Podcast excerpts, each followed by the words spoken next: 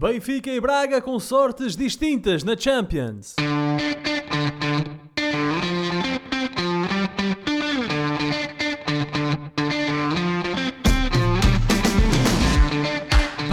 Bem-vindos a uma nova emissão dos Meninos de Ouro, o programa para quem gosta de bola e que está disponível todas as terças-feiras no Spotify, Apple Podcasts, Google Podcasts e em todas as outras plataformas onde se pode ouvir e descarregar podcasts. Eu sou o Filipe Vieira e comigo estão o José Lopes e o João Pedro Oliveira e nós estamos hoje em direto na Rádio Barcelos, a rádio que liga Barcelos ao mundo. José, boa noite. Como é que te sentes por estar em direto na rádio da tua cidade? Uh, boa noite, Filipe, boa noite, Oliveira, boa noite a todo o nosso vasto auditório.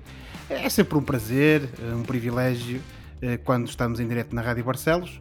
Hoje não é exceção, pena que, pelo menos da minha parte, em termos futebolísticos, este privilégio não é acompanhado com uma alegria, mas pronto, é o que temos, mas também sobre isso falaremos mais adiante. É, é, é, é, é. vamos falar mais adiante, temos muito tempo para falar do que aconteceu em Milão, mas no nos antípodas dos teus sentimentos de hoje, José, está o nosso amigo Oliveira em não, Londres. Não sei, quem, não sei quem é esse cavalheiro. Com uma camisola verde de esperança, porque Braga. o Braguinha. O Braguinha hoje teve noite de Champions, caramba. Fogo. Diz lá, diz lá. Boa noite, colegas. Boa noite para todos os ouvintes da Rádio Barcelos e boa noite ao Ricardo. Pois é, esta é uma noite feliz para os lados do pessoal do Minho o, o Sporting Clube de Braga ao soar do gongo e se calhar quando já ninguém esperava fez uma vitória na Champions frente ao valente União de Berlim. É verdade. Felicidade pelo direto, felicidade pelo, pelo Braga e felicidade pelo Benfica. Ai não, perdão, uh, tristeza pelo Benfica ter perdido. Já estás a começar mal. Já estás a começar mal. Ora, como eu disse, esta emissão dos Meninos de Ouro é em direto. Estamos em direto na Rádio Barcelos nesta noite de terça-feira. O programa estará depois disponível em podcast nas redes sociais dos Meninos de Ouro e da Rádio Barcelos. Se quiserem entrar em contato connosco, podem, durante esta mesma emissão, enviar mensagens através do nosso Facebook e do nosso Twitter. Como é que eles chegam lá, João Pedro? Ora, diz lá.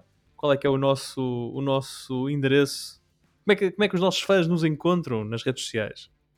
Então, é, basta, escrever, basta escrever as palavras Os Meninos de Ouro em cada eh, motor de pesquisa de cada rede social e encontram-nos. Não era esta a resposta que querias, pois não? Não, queria uma coisa um bocadinho mais engraçada, mas gostei muito da tua resposta concreta e científica e de facto uh, factual. É assim. É tão fácil, é, assim. é só procurarem pelos Meninos de Ouro. Nós andamos lá, sabem? É só procurar, porque nós estamos lá, felizes sempre com vontade de falar sobre futebol e outras coisas. E outras coisas. Ora, então, o prato forte desta emissão em direto dos Meninos de Ouro é claramente a Liga dos Campeões e, portanto, os jogos de Benfica e Braga. E vamos Braga! E vamos também antever o Porto-Barcelona de quarta-feira. Uh, e vamos também ter tempo para falar da Liga Portuguesa, que é liderada pelo Sporting, convém não esquecer, e vamos entrar nisso mais à frente nesta emissão. Mas para já, o Benfica e a desilusão em Milão, como em uma péssima, uma pálida exibição do Benfica uh, contra o Inter, que foi castigada com uma derrota por 1-0. Roger Schmidt surpreendeu ao jogar sem ponta-lança, mas uh, a tríplice atacante do Benfica, composta por David Neres, Rafa e Di Maria, não fez a diferença, muito pelo contrário, o Benfica foi muito, uh, como é que eu ia dizer, macio na frente, pá, para ser simpático. Depois da vitória no Clássico, o Benfica cai assim na Champions e fica com a vida muito difícil na prova milionária. Josué, em direto uh, e em primeira mão, expõe aí as tuas mágoas, explica-nos o que, como estás a sentir. Oh, Filipe, estou a sentir-me um pouco desiludido porque efetivamente parece que uh, a equipa tem andado para trás. Uh, uh, sobretudo nestes dois Depois jogos. Depois da, da, vitória sobre o Porto, esperavas o Benfica mais, sim, porque, mais mandão no, em Milão? Bem, temos que começar pelo óbvio que é, e vou ser muito direto, a invenção tática do Mr. Roger Schmidt. Um, e porque se é, se é verdade que o Benfica normalmente até costuma alinhar num 4-2-3-1, o certo é que este 4-2-3-1 que, que hoje uh, entrou em campo é muito diferente do habitual. Uh, só para começar, tivemos eh, a estreia de Juan Bernat, uh, aquele que supostamente não estava em condições de jogar 90 minutos, segundo as palavras do próprio Roger Schmidt, mas que começou a titular. E até o problema até nem, nem foi muito por aí. Um, não? Foi, não, eu parece-me que não, Filipe. Eu parece-me que o problema foi mais ali no meio campo. Porque uh, nós tivemos ali, supostamente tínhamos ali um meio campo mais de combate para fazer face àqueles três médios muito complicados que o Inter também tem, eh, nomeadamente o Salanoglu, o Mkhitaryan e o Barella. Um, e uh, parece-me que a intenção era precisamente uh, termos ele, ali um meio campo um pouco mais pressionante para não dar ali grande capacidade a esses três médios de construírem jogo. E se no início daqueles primeiros minutos ainda vimos ali uma outra jogada dessa pressão alta e o Benfica a tentar chegar com algum rasgo lá na frente, o Inter rapidamente se adaptou e deixou de ter, de ter qualquer ou de dar qualquer possibilidade ao Benfica de pôr em, causa, de pôr em campo eh, a estratégia que vinha eh, eventualmente eh, ensaiada do balneário. E depois tivemos aqui um outro problema.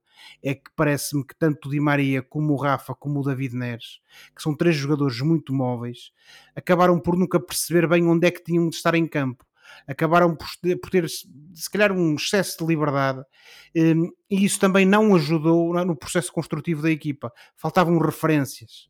Uh, eu costumo dizer... Mas, mas a esse nível, já sabes o que é que me surpreendeu? É que o Roger Schmidt já tentou isto. Ele tentou isto contra claro. o Porto, a Supertaça, e não resultou. Certo. E, e tentou outra vez hoje. E não e, resultou. E não resultou e, mas pronto, eh, se calhar a terceira vai ser de vez, não é? Quando numa próxima oportunidade ele voltar a ensaiar isto, espero que não, mas vai ser de vez. O Benfica é uma equipa que tem que jogar com alguém lá na frente, tem que jogar com uma referência.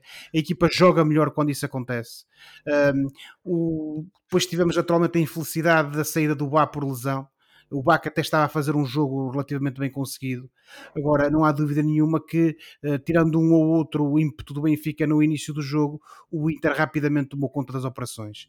E o facto de não termos um jogador fixo lá na frente que desse algum trabalho, ou pelo menos que preocupasse os três centrais com que jogou o, uh, o, uh, o Inter, acabou também por permitir que esses três centrais, porque livres de trabalho, digamos assim, entre aspas, também pudessem dar um pouco mais ajuda ao meio campo. E o Inter, que tem jogadores de muita qualidade, uh, rapidamente conseguiu colocar bolas lá na frente que permitiram ao Thuram e ao Lautaro Martínez ameaçar desde cedo a baliza do Benfica. O jogo chega ao intervalo empatado a zero por mero acaso. Uh, e o, Inter, o Inter foi ser mais perigoso, o Inter teve ser mais perto foi sempre mais perigoso. E o resultado, o resultado é lisonjeiro ao Benfica o, e atenção, uma grande exibição do Trevino. Sim. Vocês, vocês, estavam à espera, olhando agora, agora, que já acabaram os 90 minutos e já presenciaram a, a, a prestação do Benfica, uh, vocês estavam à espera de, de mais? Eu estou sempre à espera de mais, Oliveira. É sobretudo... O que é que te leva a pensar isso, João Pedro? não, não, sobretudo, não, não estavam sobre... à espera que fosse assim tão mal. Não, há, há um mês atrás, o presidente do Benfica disse que tinha sonhos na Liga dos Campeões e agora sim, estamos com, sim, com dois jogos da fase. Desculpa, estamos com dois jogos da fase de grupos, duas derrotas e duas edições isso, terríveis. Mas, isso, mas esse tipo de declarações é declaração para, para adepto em bandeira okay, em Olha, o, o Filipe, sim. isso acreditou. Eu acreditei, mas isso, mas isso, é, para a final. Isso é lá mas, mas o Benfica não jogou nada Vamos, vamos falar em bom português. Mas também não jogou nada hoje, nem jogou nada no jogo com o Salzburgo. Portanto, são dois jogos no Liga dos Campeões num grupo acessível e o Benfica perde os dois primeiros jogos. E neste jogo, em particular, neste Inter-Benfica, repara, o Benfica tem mais bola que o Inter, 54% de posse de bola contra 46%, mas olha, o Inter faz 21 remates à baliza do Benfica, o Benfica faz 7. O Inter tem 51 ataques, o Benfica tem 35. O que me preocupa não, no meio. Filipe, o, o Inter não fez 21 remates à baliza do Benfica. Fez 21 remates no total. Bem, dirigidos, à, direcionados à baliza do Benfica, nem todos foram à baliza, uh, mas fez 21 baliza, remates à baliza, à baliza foram 8 para 3. Pronto, e é, quantas é, grandes defesas é que o Turbino fez? Fez assim quase impossíveis. Pelo menos, pelo menos 8 defesas fez. Não, pelo menos não, uh, uma entrou. E algumas, ah, alguns, exato, exato. algumas bolas também foram cortadas, algumas bolas também foram cortadas in extremis por jogadores do Benfica. Uh, mas, uh, mas... A minha pergunta há bocado pareceu um bocado óbvia. Eu, eu, eu é que estava à espera de, independentemente de perder ou ganhar, eu estava à espera de um Benfica bem melhor. A minha pergunta era essa. Vocês estavam Sim, não, eu imaginava que depois da vitória mal. sobre o Porto, os jogadores do Benfica chegassem mais motivados, mais uh, entusiasmados e fossem mais Oh, mandões. oh, Filipe, eu- isso a questão da motivação é algo, nós já falámos sobre isso aqui. Isso é algo que é inexplicável e é injustificável não existir, seja contra que equipa for.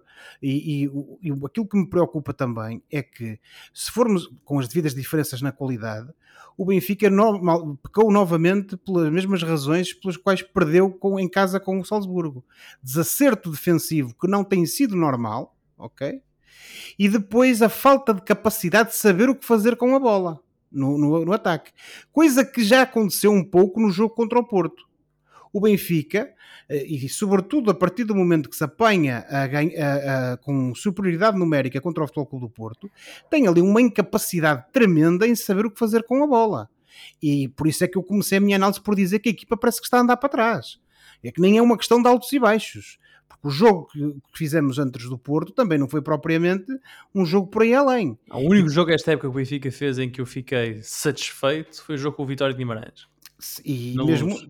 Olha, Certo. do, do outro lado estava o primeiro classificado. Certo, eh, o Inter é uma boa equipa. Nem, tal, nem era ao contrário. E, Oh, para, e, e lá está, mais, mais responsabilidades então para o Benfica, fazer um bom jogo. O Benfica pode perder um jogo com o Inter de Milão, o Inter de Milão é uma grande equipa, mas caramba, mas que joguem mais um bocadinho, que sejam mais competitivos, que consigam de facto criar problemas ao Inter. O Benfica não criou problema nenhum ao Inter de Milão. e, não, Zero. e, depo- e depois com isto termino. O, eh, este tipo de jogos, sobretudo em grandes palcos e contra adversários de nome, não são jogos para fazer invenções. Ou eu de facto acho que tenho ali qualquer coisa que posso aproveitar e, e introduzir uma variação no jogo da minha equipa que acabe por constituir ali uma surpresa para o adversário e que o deixe completamente eh, desamparado ali com, com eh, desequilibrado e com isso consegue aproveitar e ganhar o jogo, ou então eu não me vou pôr com este tipo de invenções.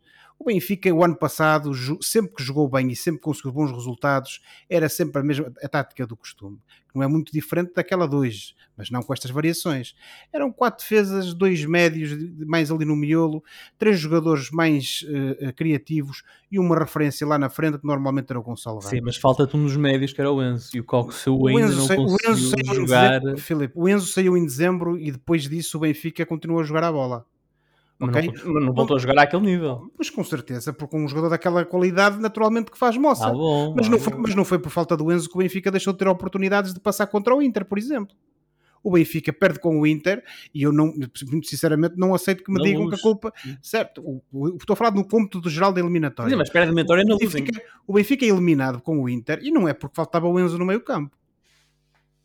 Eu isso não. Se me dissesse assim, o Benfica deixou de ser uma equipa com a mesma qualidade que, por exemplo, ganhou à Juventus em Turim, na, prime- na fase de grupos, Ah, estamos completamente de acordo. Sim, mas, mas o que eu te quero dizer é que não é por causa disso. E, e o Benfica, neste momento, e sobretudo também à conta do investimento que fez, não pode estar. eh, eu, eu sou muito sincero. Eu, cada vez que vejo o Benfica com uma exibição destas, eu lembro-me daquelas palavras de um comentador da concorrência, digamos assim, de Luís Freitas Lobo, para dar crédito a quem é devido, quando ele disse que se calhar o, o, o, o, o Roger Schmidt este ano tinha um plantel melhor, mas ia ter uma equipa pior. Eu começo a achar que o homem vai ter razão. E- Melhor plantel, pior 11. É assim Exatamente, o- mais ou menos uma coisa dessas, não é?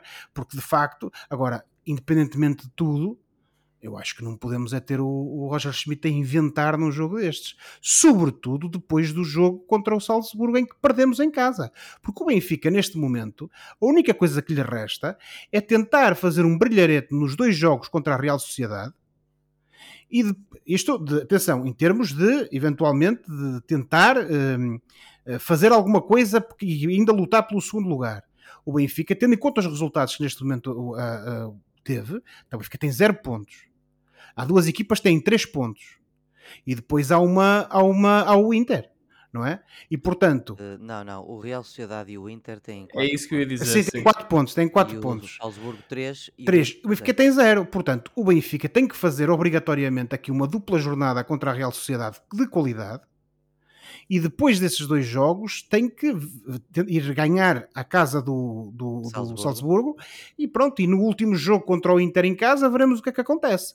Agora, a margem de erro que o Benfica tinha já não existe. Esfumou-se. Neste momento não existe. Esfumou-se A questão aqui completamente. também é que, a época passada, o Benfica faz uma boa época, mas grande parte, vá lá, da, da, da mística que foi criada na época passada foi conseguida na Europa.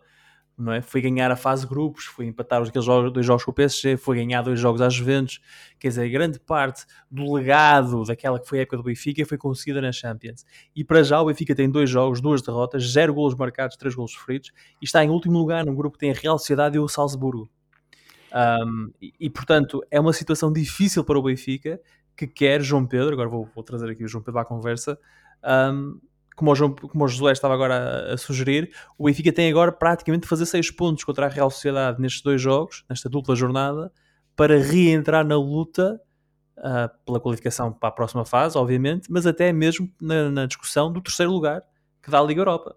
Sim, eu acho que o Josué, quando uh, disse tudo, quando disse a margem de erro, qual foram as palavras, quais foram as palavras, Josué? Esfumou-se. Esfumou-se. A margem de erro esfumou-se. E é verdade.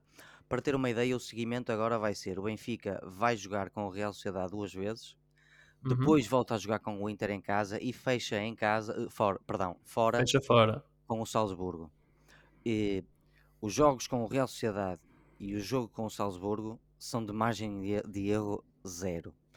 Porque estamos a dizer, a pensar, teoricamente, que o Inter continua e continua, como, como sabemos, a ser a, a equipa mais forte e a Real Sociedade e o Salzburgo são de longe as equipas mais acessíveis ao Benfica. Atenção à Real Sociedade, que vem de, de dois bons jogos também, e portanto, sim, eu concordo. O Benfica não tem mais margem de erro, ao contrário do ano passado, que fez uma, uma fase de grupos tão boa, e este ano o Benfica começa com duas derrotas. Eh, eu creio que li no jornal A Bola que, que só 11% das equipas nos últimos nos últimos 10 anos, creio eu. Só 11% das equipas que perderam os, os, primeiros dois jogos é que passaram. Eu julgo que o Benfica nunca passou depois de perder o primeiro jogo. E se adicionares essa estatística muito bonita de que Sim. o Benfica nunca passou, temos Mas aqui isso... um, um, um, problema antecipado para, para o, o. Não, na Liga dos Campeões a, a margem de erro é mínima. E portanto, estás a falar de 6 jogos, já perdeste 2, sobram 4. Não é? E, e portanto, quatro, desses quatro, quer dizer, o Benfica. Pelo menos fazer 9 pontos. O Benfica, na época passada, que faz 14 pontos ao todo, este ano já não consegue fazer isso. Nem de perto nem de longe. Não, agora só consegue fazer 12. 12 no máximo, mas não vai fazer, não é? Não vamos ganhar agora os 4 jogos. Sendo que para passar, eu creio que 9 serão obrigatórios. Uh, portanto, Bem, já houve equipas que não passaram o, com 9 pontos. Uh, mas... No Braga. Eu, a eliminatória mais importante será eventual, ou, ou, melhor, os jogos mais importantes serão eventualmente contra o Real Sociedade. São dois jogos seguidos. Uh, se o Benfica os encarar uh, com, com, com ambição e com aquela pressão e aquele medo de que se não ganham estão tramados, uh, eu acho que podem ser uma boa alavanca depois para os dois jogos finais eh, com o Inter e com o Salzburgo. Acho fulcral, pelo menos no imediato, que o Benfica ganhe os dois jogos seguidos uh, ao Real Sociedade.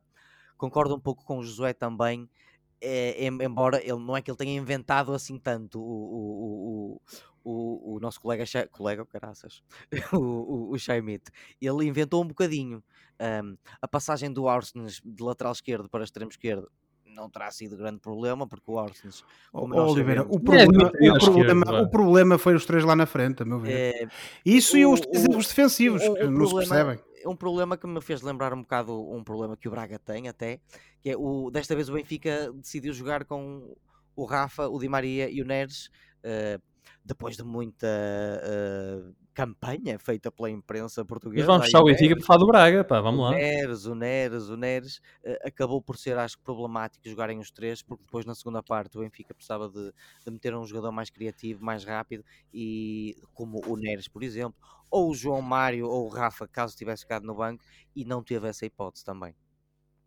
Pois, uh, aliás, o próprio Schmidt uh, admitiu que a vantagem de ter o Neres no banco é que tem o Neres no banco, portanto pode lançar um jogador como o Neres para mexer com o jogo.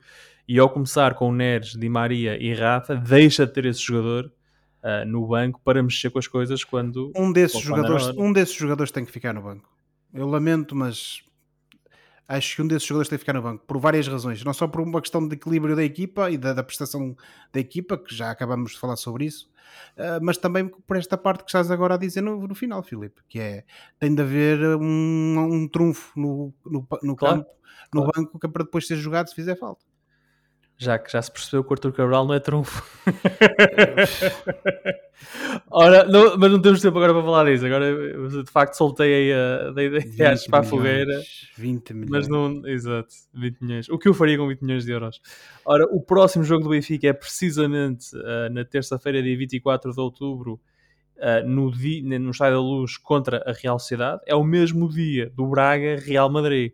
O Braga que vai receber o Real Madrid em terceiro lugar no grupo da Liga dos Campeões, porque, João Pedro, o Braga venceu hoje em Berlim por 3-2 num jogo fenomenal uh, do Braga, um jogo épico do Braga na, na Europa do futebol, porque o Braga esteve a perder por 2-0 e deu a volta.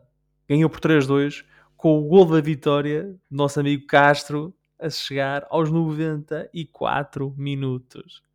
É muito difícil ser mais épico do que isto. Um jogador que no verão esteve a jogar para o Porto B, marcou um gol da vitória no jogo dos Campeões, é difícil ser mais épico do que isto. Portanto, uma noite histórica do Braga e João Pedro, importante vencer, precisamente como nós estávamos a dizer agora do Benfica em relação à Real Sociedade, foi importante para o Braga vencer um jogo contra a equipa que é teoricamente a mais acessível do grupo e aquela que é, em teoria, lá está, a, a rival, a principal adversária do Braga na luta por um eventual, pelo menos, terceiro lugar que dê o acesso à Liga Europa uh, em fevereiro.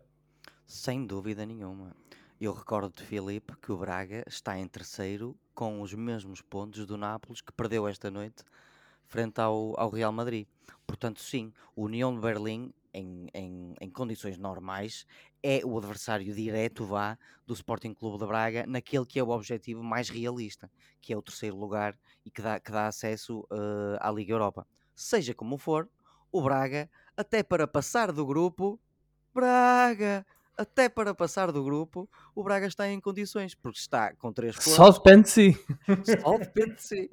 Uh, mas, Oliveira, sim. já imaginaste se o Braga tem conseguido pelo menos amarrar aquele empate há 15 dias?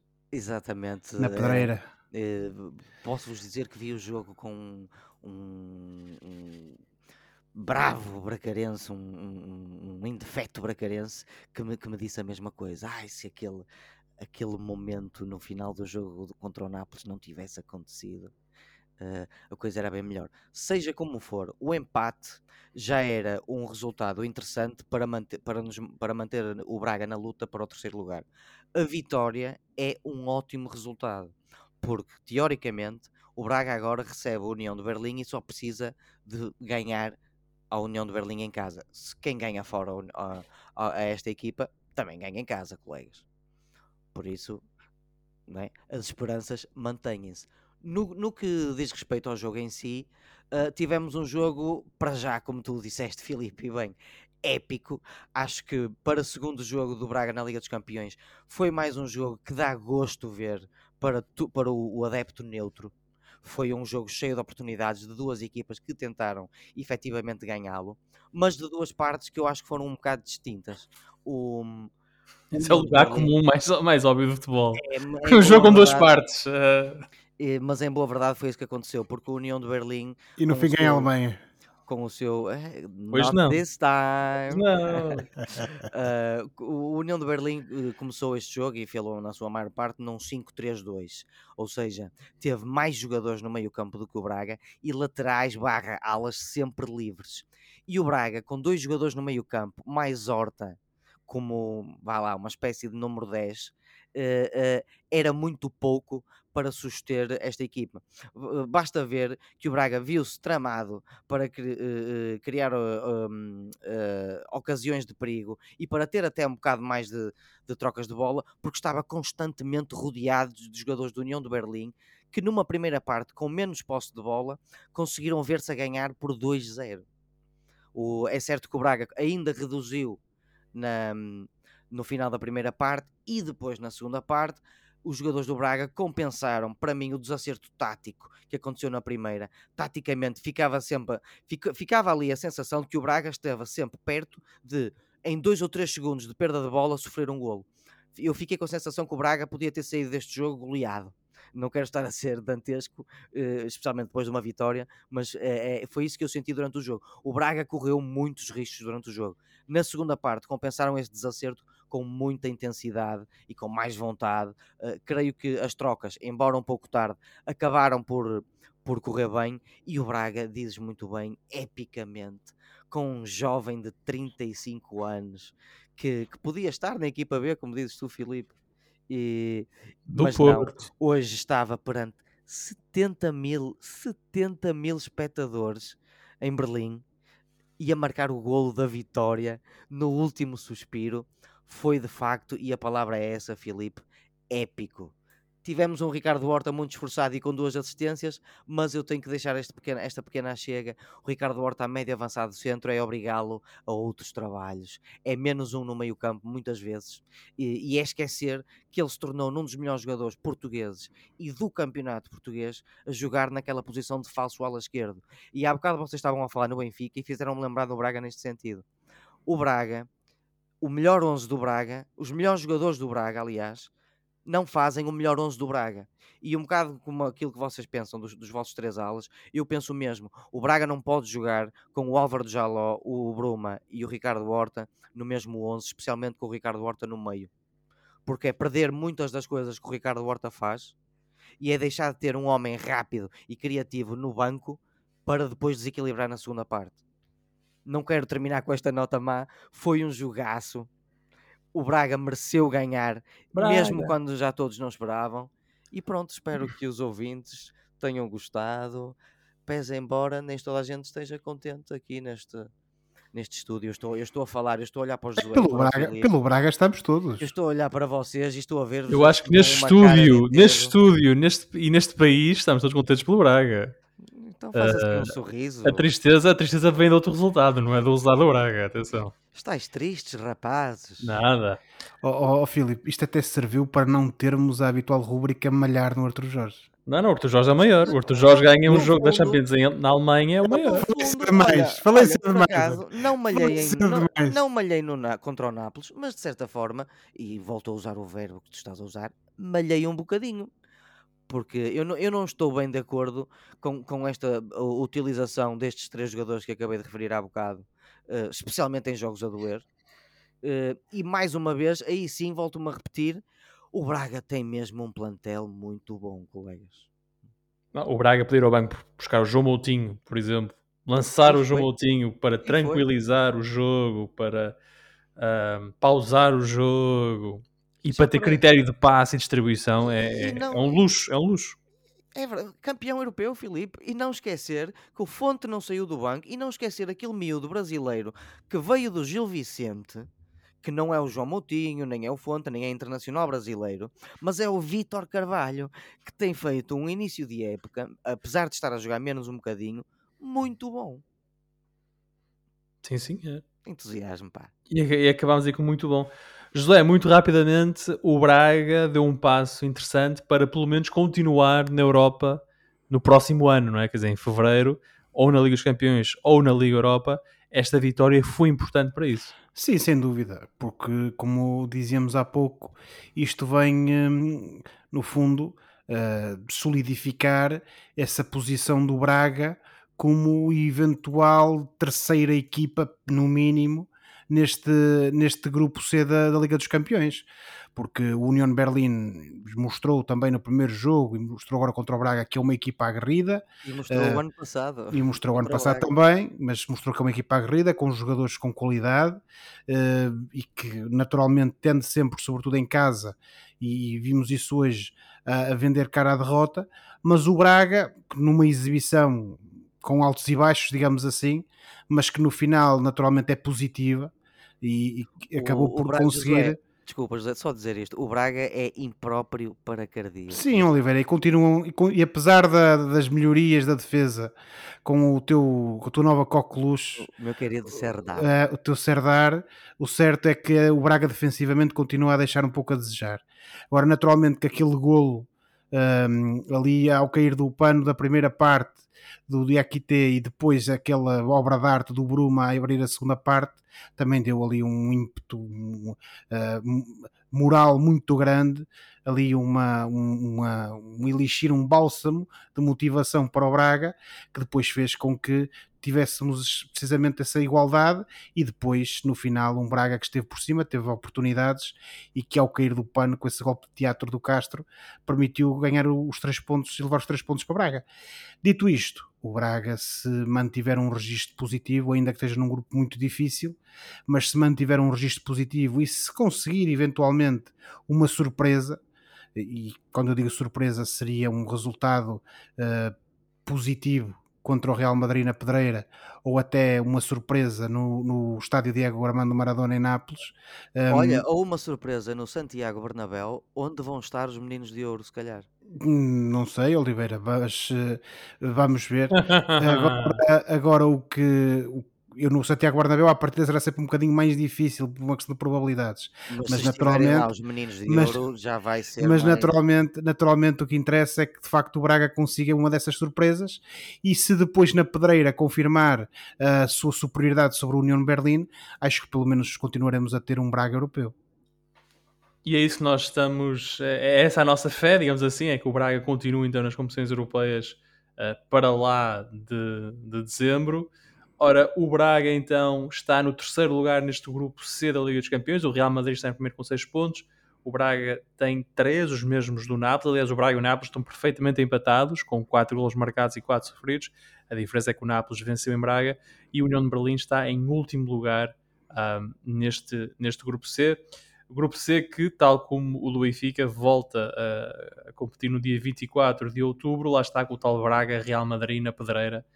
O, o mítico Real Madrid visita o Estádio Municipal de Braga, um momento, um momento bonito uh, na história de Braga e domingo é? do, do, futebol português. O, por falar em jogos entre equipas portuguesas e espanholas, na próxima quarta-feira, portanto amanhã, o Porto recebe é, o Barcelona. É amanhã, é amanhã, não é? Pois, é, okay. O Porto recebe o Barça. As duas equipas venceram na jornada inaugural da prova e esta partida marca o regresso do João Cancelo e de João Félix a Portugal agora com a camisola catalã. O Porto perdeu na última jornada, no Clássico da Luz, já o Barcelona derrotou o Sevilha na Liga Espanhola e segue no segundo lugar a um ponto do líder Real Madrid. Já o Porto é terceiro na Liga Portuguesa a três pontos do Sporting. E atenção que o Barcelona ainda não perdeu nesta temporada. João Pedro, o Barça é favorito amanhã? O Barça é favorito amanhã, Filipe. Um, o, a equipa de Javi, Javi, é Javi que se diz com sotaque espanhol, não é? Xavi. Ou Xavi. Este é o Xavi. Porque é um este X. é o Xavi e o outro é o Javi Alonso. É o Xavi, exatamente. Okay.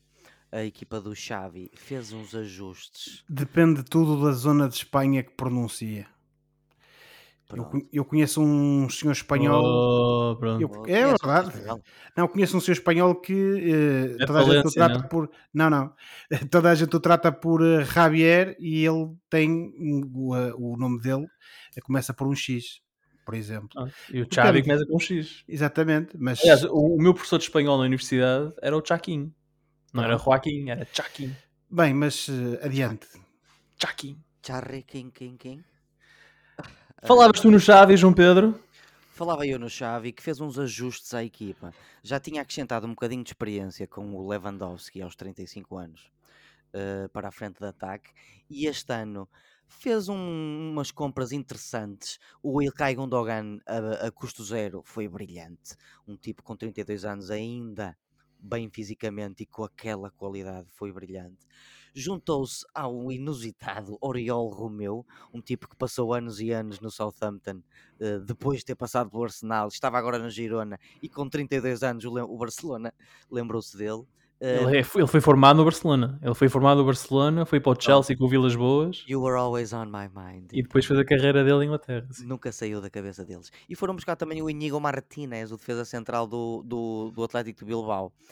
Isto são todos jogadores experientes que vieram adicionar, lá está, experiência e qualidade à qualidade que já traziam os miúdos jovens. O João Cancelo, com 29 anos, também se enquadra nessa perspectiva, além de mais do que isso, ser um dos melhores laterais direitos do mundo, e é sempre, dá sempre jeito de ser um dos melhores laterais direitos do mundo. Sempre. Uh, e o João Félix, que estava a precisar, que estava com fome, estava a precisar de um desafio, e também acabou, ou pelo menos para já, tem corrido bastante bem. Eu acho que a equipa do Barcelona está melhor do que no ano passado.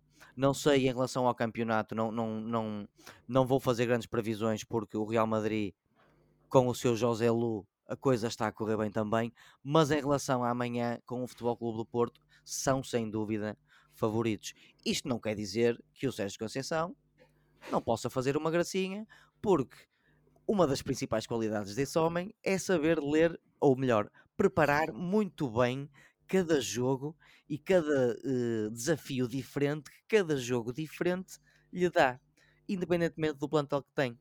Nós já vimos o Futebol Clube do Porto de Conceição a ganhar equipas como, por exemplo, o, o, a Juventus e até a quase eliminar aquele que viria a ser o campeão europeu Chelsea. Por isso, a jogar em casa com o apoio do público, num, ainda assim num ambiente que, que não é de liga, é de Champions, um ambiente diferente, uma vitrina, uh, com, com, jogadores que se estão a entrosar e com aquela, aquele DNA de não desistência, eu não posso dizer que isto é uma vitória garantida de todo para o Barcelona, apesar de serem favoritos. Ou muito favoritos. O Barcelona continua a ser muito favorito, mas o Porto tem sem dúvida nenhuma uma palavra a dizer neste encontro, especialmente usando a velocidade dos jogadores das alas, por exemplo, como o Galeno e o PP, a inteligência do Taremi, enfim, o Porto não deixou de ter ases uh, uh, de, de, trunfo para usar uh, em jogos em que teoricamente é, é, inferior. Por isso, eu diria que estamos perante aquilo que poderá ser um grande jogo de futebol melhor ainda do que aqueles que o Porto tem feito na Liga, tenho eu a certeza. Até porque, o Porto, até porque o Porto tem, vem de, da melhor exibição da época, que foi na Liga dos Campeões, precisamente contra, contra o, o Shakhtar Donetsk. Portanto, no mínimo, eu vejo um Porto com capacidade para ter uma palavra para dizer. José, muito rapidamente, o que é que o Porto pode fazer, de certa forma, para criar esta surpresa que o João Pedro estava a dizer? Ser igual a si próprio na Liga dos Campeões, Filipe. Ainda na última vez que, que, que houve Champions, nós falámos do, de um Porto que claramente não estava bem no campeonato uh, e que contra o Shakhtar fez uma excelente exibição e que, e que ganhou e ganhou bem. Uh, e portanto eu não tenho dúvidas que amanhã teremos novamente esse Porto, pelo menos em termos de atitude. Uh, naturalmente que há questões que têm que ver com a disponibilidade dos jogadores, têm, terão que ver com a escolha do, dos, Olha, da, Pepe, das peças. Pepe, o Pepe, segundo o Conceição, continua fora de jogo, digamos assim, não está em condições de jogar. Um, e depois temos que ver as escolhas que o Conceição vai fazer. Uh, contra o Benfica surpreendeu um pouco, um, veremos quais é que são, serão as escolhas no jogo da manhã. Agora não tenho dúvidas que teremos um Porto aguerrido, motivado e que vai tentar vender bastante cara uh, qualquer derrota que o Barcelona queira aplicar. Quanto ao Barcelona, apenas dizer uma coisa: efetivamente a equipa está a mostrar um bom futebol este ano, mas os últimos, as últimas partidas não têm, têm estado um bocadinho longe daquele Barcelona que aplicou o Chapa 5 ao Antuérpio. O Barcelona ganhou com muita dificuldade ao Celta de Vigo, Uh, depois teve um empate fora contra o Mallorca e uh, ganhou 1-0 contra o Sevilha uh, em Barcelona, no Olímpico. e portanto, três resultados que mostram que a equipa, se calhar, ainda precisa aqui de afinação e que não é aquele Barcelona arrasador que conhecemos de outras épocas. Dito isto, como disseste, Oliveira, tem uma equipa muito competente, com muita qualidade, com jogadores que certamente irão criar muitas dificuldades ao Futebol Clube do Porto. E, portanto, eu prevejo, sobretudo, uma boa partida de futebol amanhã no Estádio do Dragão. Ora, então, o Porto-Barcelona é amanhã à noite, às 20 horas, uh, no Estádio do Dragão. O outro jogo do grupo disputa-se às 17h45 na Bélgica, é o Antuérpia-Shakhtar Donetsk. O Sporting joga na quinta-feira em casa com a Atalanta, em jogo a contar para a segunda jornada do grupo D da Liga Europa. Ambas as equipas venceram nas partidas de estreia na prova e o Sporting chega a este jogo com o ânimo que ser líder da Liga confere. E isto depois da vitória em Faro por 3-2, num jogo que não ficou isento de polémicas. Agora o Sporting procura manter a toada de vitória na Europa. Este Sporting com apenas dois reforços não tem nada a ver com a equipa da época passada. João Pedro, a que se devem as melhorias neste Sporting? precisamente àqueles ajustes que nós falávamos na época passada e que a equipa, ou melhor, o, o clube acabou por fazer nesta janela de transferência. Um, nós sabemos que o Sporting precisava de um jogador musculado, forte e possante para o meio campo. Temos aí Yulman, do escandinavo. Sabemos que o Sporting precisava de um ponta de lança como uma pessoa precisa de água no meio de um deserto e aí está ele, o, o Guioqueres. Um, o Sporting precisava de concorrência para o, para o Tiago Gaio e Tiago Gaio não, qual é o primeiro nome dele? Ricardo Gaio. Ricardo Gaio. O Tiago é o irmão. Precisava de, de concorrência. Isto, isto, é da Fantasy, Filipe. Uh, já agora continua em primeiro lugar na nossa Fantasy. Mas continuando. Mas eu subi ao segundo lugar e cortei bastante a distância para ti. Mas continua assim. Eu vi, eu vi, mas eu não ia dizer nada. Andem lá. Uh, portanto, adicionando Yulman e Guioqueres a um jovem Fresneda para dar concorrência ao, ao lá está, não Tiago, mas Ricardo Esgaio. O próprio Esgaio subiu de qualidade, o Paulinho subiu de qualidade, ou subiram de qualidade as suas exibições. Está, está. O rapaz, ah, eu acho que ele no último mês marcou mais golos do que em quase na época passada toda, mas eh, portanto isso é só indicativo de que os reforços não só foram bons, como vieram também trazer outra dinâmica à própria equipa toda. Continua a haver algumas reticências porque vê-se realmente muito, ainda muita juventude na, naquele banco do Sporting, mas o que é certo é que a, a equipa tem levado a, a, água ao seu moinho, segue, salvo erro, invicta esta época, o Sporting ainda não perdeu esta época, certo? Certo. Certo. E, e portanto, pode encarar este jogo. Oliver, é por isso que tu não estás em primeiro na, na, na o melhor. Eh, estás a ter dificuldades na tua Fantasy League, pá. Tu não conheces os jogadores nas equipas. Não, tu, tu, tens de tirar a cera dos ouvidos. Eu é... acabei de dizer há bocado que eu não estava com dificuldades na Fantasy League. Estou em primeiro lugar. Eu ouvi o Filipe dizer. Perdeste, perdeste vantagem. Depois de ver as transmissões, depois de ver as transmissões da quinta olha, divisão inglesa e depois dá nisto. Perdeste 8 pontos na frente. Dos, dos jogadores que jogam esta fantasy no Reino Unido, eu estou em 15. Ok? Portanto, não queiras jogar esse jogo comigo, Josué. Tu que nem sequer jogas este jogo, seu cobardolas. Não, não, pá. É, é mesmo ter mais que fazer. É, meu, teve um. Ai, tive um filho e tal. Desculpas. É que ele não teve um filho, não é? eu não tive, não. Pois tu não tiveste. Uh, mas voltando a um assunto bem mais interessante do que o Josué. Uh, o, para rematar, se faz favor. Para rematar, o Sporting vai jogar contra uma equipa que eu chamaria bastante equivalente, que é a Atalanta do, do Gasperini. Felizmente já não tenho o Gozans, mas o Gozans lá aterrorizou o Braga hoje com um gol. Não sei se se lembram do Gozans, que adora uh, marcar Nós e o Nelson Semedo. É. Uh, uma Atalanta que vem de, de, três jogos sem perder, duas vitórias e um empate. Uh, não é a Atalanta de, de, há uns anos atrás, mas é a Atalanta do Gasperini, continua ali a ter alguma bastante qualidade na, no plantel. Portanto, antevejo um jogo difícil para o Sporting, mas dou ligeira vantagem aos Leões pelo fator casa. Muito bem. E, e... desculpa, e por este estado de harmonia em que o Sporting se encontra, em que tudo parece correr bem também. Também é um Corre fator em favor. Corre tudo bem ao Sporting nesta altura. O Sporting que joga então às 17h45 eh, no dia 5 de outubro, no feriado, em casa com a Atalanta. Avançamos para o Gil Vicente. No jogo que fechou a jornada, o Gil derrotou o Casa Pia, uma das boas equipas do campeonato até agora, e subiu até ao nono lugar. Depois dos bons sinais deixados no Dragão, o Gil voltou a mostrar qualidade de jogo para almejar um campeonato tranquilo. Mas Josué, será que o Gil poderia tentar mais do que isso? Vês futebol aqui para ali para, os, para o quinto, sexto lugar? Não acho muito difícil, Filipe, por uma razão muito simples, porque o plantel é curto, uh, sobretudo em qualidade. Uh, Parece-me a mim que o Vitor Campelos, uh, à semelhança do que eu já referi na semana passada, encontrou o seu esquema, encontrou os seus jogadores, mas e o Gil Vicente joga um futebol apoiado, um futebol pouco rendilhado, que às vezes até nem, nem, é beneficia, nem, é, nem beneficia muitas equipas, mas no caso do Gil Vicente não tem sido bem assim, porque o Gil tem mostrado, obviamente que nem sempre ganha, mas tem demonstrado capacidade para marcar a todas as equipas, incluindo a este Casa Pia, que se não estou em erro, até era a melhor defesa do campeonato, até esta última jornada. Um, e portanto, ofensivamente, vemos um Gil Vicente com muita qualidade.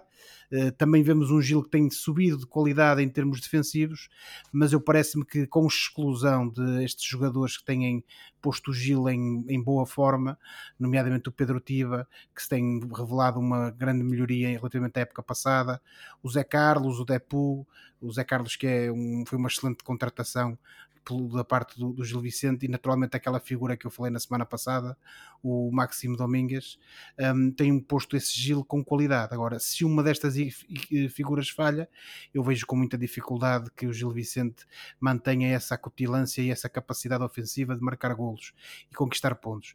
Foram três pontos ganhos em casa contra uma equipa difícil, naturalmente que a expulsão do Pablo Roberto uh, logo no, no, ao final dos primeiros 10 minutos de jogo foi determinante porque desequilibrou essa capacidade de, defensiva do, do, uh, do Casa Pia e naturalmente que a partir daí os golos parece-me a mim que apareceram com naturalidade.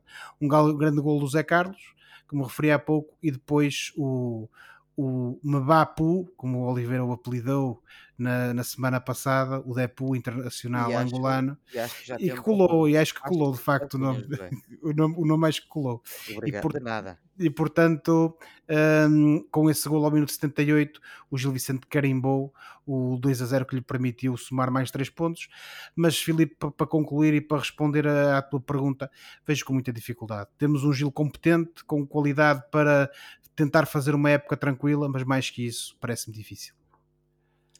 Bom, na próxima jornada, então, o Gil joga uh, em Chaves, o Chaves que, de Moreno, não é? que venceu o, primeiro, o seu primeiro jogo na época desta jornada, recebe agora o Gil Vicente em Trás-os-Montes, uh, num jogo que é no sábado às 15h30. Ora, uma das sensações deste campeonato tem sido Boa Vista, que depois de umas jornadas na liderança está agora no quarto lugar, a dois pontos do Porto, está em terceiro, e à frente de Braga e Vitória, por exemplo.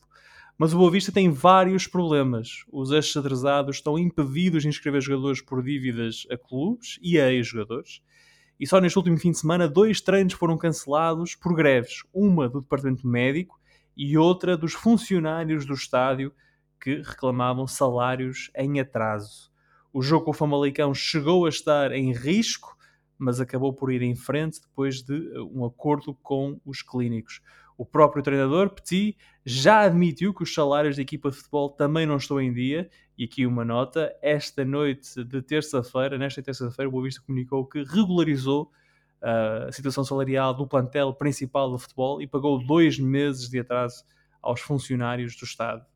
Seja como for, uh, estádio ser ajustado. Uh, seja como for, é uma situação complicada. E agora então, uh, Josué, sobra a pergunta: como é que é possível um clube repleto, um clube cheio de dívidas, uh, de incumprimentos, como é que é possível este, este clube conseguir inscrever-se na Liga Profissional de Futebol, que estipula precisamente como uma das condições para a inscrição bem sucedida a ausência de dívidas? Olha, Filipe, acho que essa pergunta é melhor direcionada uh, à, à, Federação Portuguesa de Futebol e, sobretudo, à Liga de Clubes, uh, porque isto permanece um mistério, mas não é de agora, porque estas situações têm-se repetido ao longo das últimas épocas. Todos os anos, no início da época, na dita fase de licenciamento dos, dos clubes, há sempre questões relativas a, a, a, aos pagamentos estarem em dia. Uh, este ano não foi exceção. Eh, com providências cautelares, o Marítimo, por exemplo, que andou aí muito na imprensa a badalar que ia pôr este e aquele clube em tribunal, e acho que até acabou por, por tentar, ainda que sem grande sucesso, precisamente porque equipas que não tinham as suas obrigações em dia estavam a ver a sua inscrição aceita, quando supostamente as regras não permitiriam. Uh, eu muito sinceramente não sei como é que uh, aceitam essas inscrições quando as regras dizem que isso tal não é possível e depois ficamos a saber através da imprensa e muitas vezes por, por, via dos próprios jogadores e treinador que de facto há salários em atraso. Um, temos que começar a ser mais sérios nisto. Uh, o Cristiano Ronaldo aqui há um par de meses dizia que a nossa liga era um circo. Ele na altura disse por outras razões, mas eu às vezes sinto-me tentado a, a, a, dizer a mesma coisa, um, mas é relativamente à própria organização dos campeonatos. E não vamos estar aqui a falar de VARs, nem de arbitragens, nem de telemóveis, nem coisas, que se, que, nem coisas desse género. É mesmo esta questão, que é as equipas têm condições uh, financeiras, estruturais, organizativas para estarem num, em, num campeonato profissional ou não. Se não têm, não podem ser licenciadas e não podem jogar. Reparamos aqui no caso do Boa Vista o Boa Vista eh, começou a época com essa questão, essa nuvem que já pairava sobre o facto de uh, a equipa poder ser, uh, ou ter, o, o clube ter as, as, contas em dia de forma a ser, o, o a ser, poder ser aceito na, nas competições. Depois foi a questão do relevado. Relevado que está uma miséria e continua uma miséria, que supostamente ia ser intervencionado, mas o problema não se resolve. E se calhar ficámos a perceber porquê, não é? porque se as pessoas não trabalham também, no melhor, não recebem, também não trabalham, e eu isso naturalmente que não recrimino ninguém, ou então muitas vezes nem sequer têm as melhores condições para fazer o seu trabalho. E depois os jogadores, de facto, permanece um mistério. E só há que tirar-lhes o chapéu porque quem anda com salários em atraso e mesmo assim se aplica em campo, como os jogadores do Boa Vista se têm aplicado, uh, só podemos elogiar. Agora, apenas para acrescentar aqui mais um ponto, Filipe, para bem não nos alongarmos muito além desta questão, uh, depois também nos surge aqui um outro ponto, pelo menos a mim, que me desperta sempre curiosidade, que é o Boa Vista supostamente é um dos clubes em Portugal que conta com um investidor externo estrangeiro, supostamente com capacidade financeira. Eu pergunto. Gerardo Lopes. Eu, exatamente, que tem outros clubes noutros países. Eu pergunto, uh, mas então este investidor veio para cá fazer o quê? Se alguém investe no clube Ainda há pouco tempo falava-se na imprensa que ele até foi obrigado a fazer uma OPA, uma oferta pública de aquisição de, das ações do, da, da SAD Boa Vista, precisamente porque a CMVM assim o exigiu, tendo em conta a participação maioritária que ele já tinha na SAD. E agora não vou estar aqui a amassar as pessoas sobre o porquê disto ter de acontecer, mas foi algo que, que, que teve que, que ocorrer e mesmo assim há salários em atraso, não se paga ao senhor que trata da relva, não se paga à equipa médica. Então este senhor veio cá investir o quê? Que é que ele está a fazer no Boa Vista e que retorno é que ele está a tirar desta posição que está no Boa Vista? Isto são tudo questões, e quem fala desse caso fala de todos os outros clubes que têm investidores. Um, ou que supostamente têm investidores.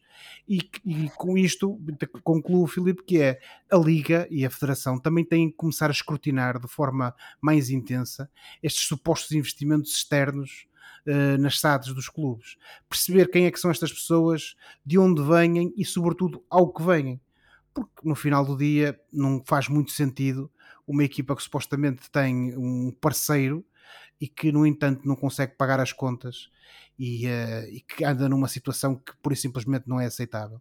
E, infelizmente, o caso do Boa Vista, mas outros haverá, demonstra aquilo que é um dos grandes defeitos do nosso país, e isto em várias áreas, que é uh, o facto de que quem paga as contas a tempo e horas acaba por ser prejudicado por aqueles que não o fazem, mas que continuam, no fundo, uh, de peito feito, usando uma expressão muito nossa aqui no Minho, e uh, com, todo, com toda a não queria dizer descaramento, não é o caso, mas sobretudo a beneficiar desse, desse comportamento uh, incumpridor sem que haja qualquer combinação. Eu sei que o Boa Vista é uma instituição grande, é uma instituição com influência, com adeptos notáveis, mas acho que já chegou o momento de que isto deixe de contar e que, sobretudo, a real capacidade e a justiça e a igualdade, digamos assim, tanto no sentido positivo como negativo, contem para que uh, não haja falseamento da verdade esportiva também a este nível.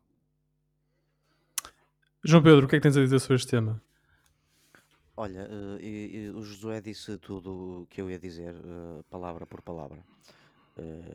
Uh, portanto, eu não tenho hipótese mais nenhuma além de sobrescrever aquilo que disse o meu colega e manifestar, peço desculpa por este meu riso, mas mais a sério, manifestar a minha total estupefação por este tipo de coisas acontecerem no futebol português, embora não devesse estar estupefacto. Um, os problemas do Boa Vista não vêm de agora, já vêm, creio eu, há muitas décadas. eu lembro-me de sermos miúdos e já se falava em vários problemas uh, no seio do, do Boa Vista, nomeadamente até de corrupção. Portanto, eu não devia ficar estupefacto. Mais estupefacto fico ainda por ver como esta equipa se tem portado no Campeonato Português em, num, com sete jogos, quatro vitórias e dois empates e uma só derrota.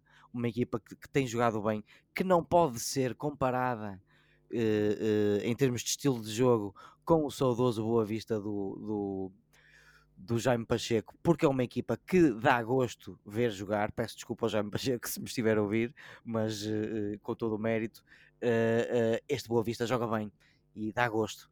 E, e, é incompreensível como é que estes homens que fazem isto têm ou tinham até há pouco tempo salários em atraso. Até hoje? Até, até hoje? Até, esta, até, até, esta noite eles estavam com salários em atraso, sim. Estavam com salários em atraso. É, é, o que me faz também pensar, embora não vá dissertar muito sobre isto, um bocado sobre a condição humana, de facto. Uh, e, e, as coisas que, que, que, cada um tem que fazer uh, para se superar no dia a dia com tantos obstáculos que tem.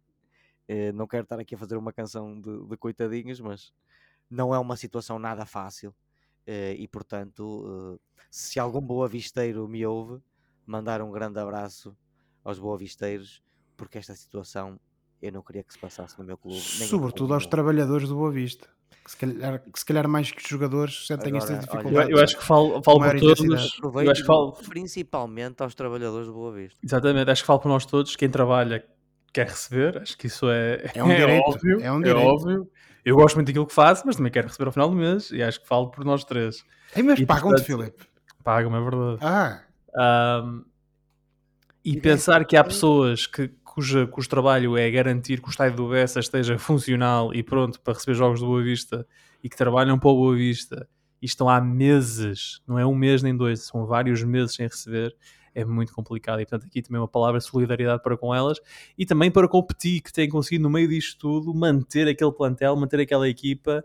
Uh, de certa forma focada, Sim, concentrada. Só nos, faltou, só nos, faltou, realmente falar num dos maiores obreiros de, de, deste bom momento do Boa Vista, não é? Que é o Petit, que é, o Petit, que é um homem do Boa Vista.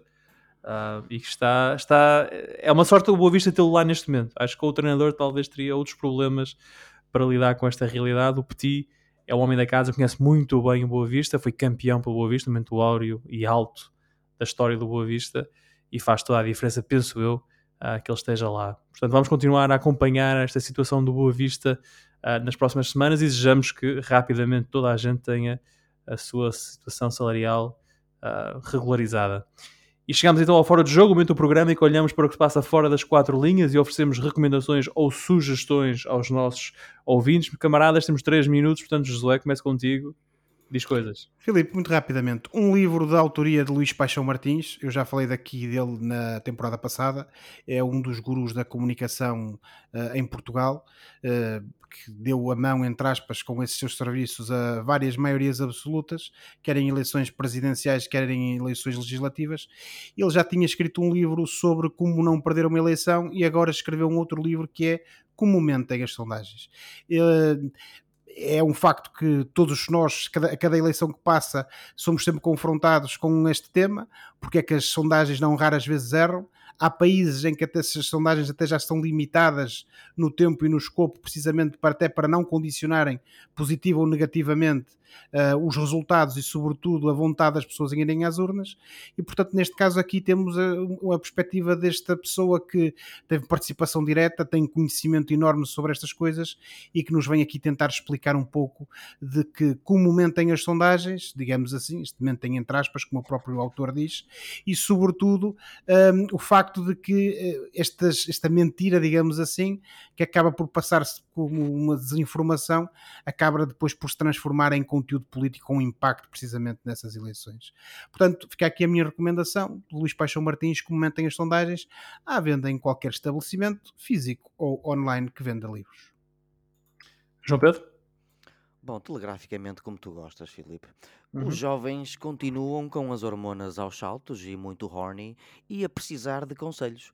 Por isso está aí a quarta temporada de Sex Education, uh, sobre um adolescente que, cuja mãe é terapeuta do sexo, uh, interpretada pela belíssima Gillian Anderson.